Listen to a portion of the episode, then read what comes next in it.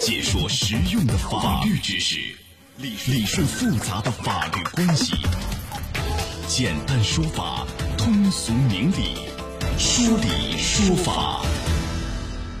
好，接下来我们进入到高爽说法的说理说法，我是主持人高爽，继续在直播室问候您。哎呀，今天讲一个神操作，什么神操作？偷了别人的轮胎，然后呢换上自己的备胎，哎，这是一个什么样的行为？来，我们今天讲一讲。邀请到的嘉宾是北京市中银南京律师事务所左广红律师，左律师您好，主持人好，大家好，欢迎您做客节目。啊，最近呢，有一天早上啊，这个昆山的周先生和往常一样到停车场去取车上班，结果发现自己这个车的左后面那个轮胎，哎，被人换成一个备胎。这一幕让周先生就傻眼了，立马就打了电话报警。警方呢调了周边监控啊，展开调查，就发现前一天晚上大概九点多，一辆白色轿车缓慢的开到周先生车旁边，然后呢，车上下来一个穿着红衬衫的一个男子，他呢是用工具把那个左后轮卸了下来，不一会儿又拿了一个轮胎装在周先生车上。这个民警后来就立刻锁定嫌疑男子孟某啊，把他给抓获了。来，这个是一个什么样的行为？是盗窃吗？没错，盗窃。盗窃，这个盗窃，你看这个孟某本来以为车主不会发现啊，呃，自己又可以省一大笔钱，就把我的换给你的，是吧？咱俩换一下，呃，都是轮胎嘛，是不是？我的还是新的呢，是不是？我这是备用的还是新的？你的是用了还旧的，我还不划算呢，这怎么是一个盗窃呢？来，您分析一下。首先我说一下啊，这个备胎和正常轮胎肯定是不一样的啊，备胎备胎是只能简易使用，十八十公里到一百公里。不可能长期使用的。第一个，第二个，从价值上来说，两者完全不等，这个不等值。第三个，这个没有经过他人同意啊，私自将人家东西以秘密的方式据为己有，这就是一个盗窃，没有任何问题。我是跟你换的，换也不行啊？这 个不是不是说我光拿你的，我还我还付出了呢，我还换了呢，是不是？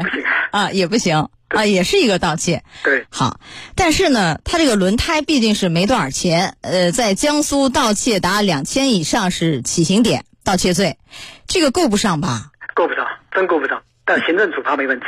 那行政处罚是怎么处？根据情况，像他这个情况的话，一般是五天以上十天以内的行政拘留，并处以罚款。五天以上十天以内的一个一个拘留，然后罚款罚多少？呃，这种情况下，一般是五百到一千。五百到一千，对。那周先生那个轮胎还要还怎么样？还要退给他吧？没错啊，肯定退给人家，没有任何问题啊。那还有其他的这个赔偿可以主张吗？呃，原则上来说，如果车主没损失的话，原原则上没赔偿。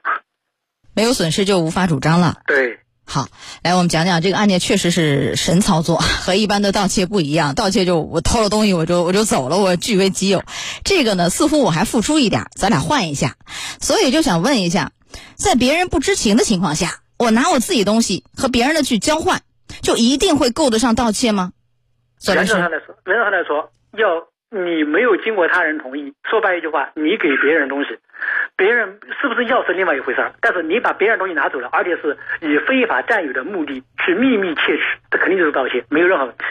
你比如我掉包。是不是我在商场买东西啊？比如我买了一样，拿另外一样又和他调，拿一个贵的和营业员给我那个便宜那点，我们俩调个包，是吧？这个都是构成了盗窃吧？对，没错。好，所以这个案件又提醒我们一点，呃，我们再由此再再延伸谈一谈，就是不是一般的盗窃。你比如说，偷了东西以后。想想心里觉得不是那么一回事儿，有点害怕，于是呢，赶紧又送回去了。这是不是也构成盗窃？您再分析一下。是盗窃，而且是盗窃既只不过是盗窃既遂之后的一个将物品送回去，可以作为一个量刑情节进行考虑，但是不影响盗窃罪的构成。啊，也够得上，只不过会相对轻一些。对，好，来，类似这样的案件有没有一些提醒？就不要想当然认为我咱俩换，这不是盗窃，您提示一下。不要贪便宜，贪什么便宜啊？该怎么的就怎么的啊！贪小便宜吃大亏，你看是不是？最后面临法律的惩处啊！好，来到这儿结束我们今天的说理说法，也非常感谢左广红律师。好，左律师再见。好，主任再见。高爽说法节目收听时间：首播 FM 九十三点七，江苏新闻广播，十五点十分到十六点。复播 AM 七零二江苏新闻综合广播二十二点三十到二十三点。想咨询法律问题和主持人高爽互动，请下载大蓝鲸 APP 到高爽的朋友圈。节目微信公众号“高爽说法”，网络收听方式：江苏广播网三 w 点 vojs 点 cn。智能手机下载大蓝鲸 APP 或蜻蜓、喜马拉雅等，搜索“高爽说法”，可随时收听。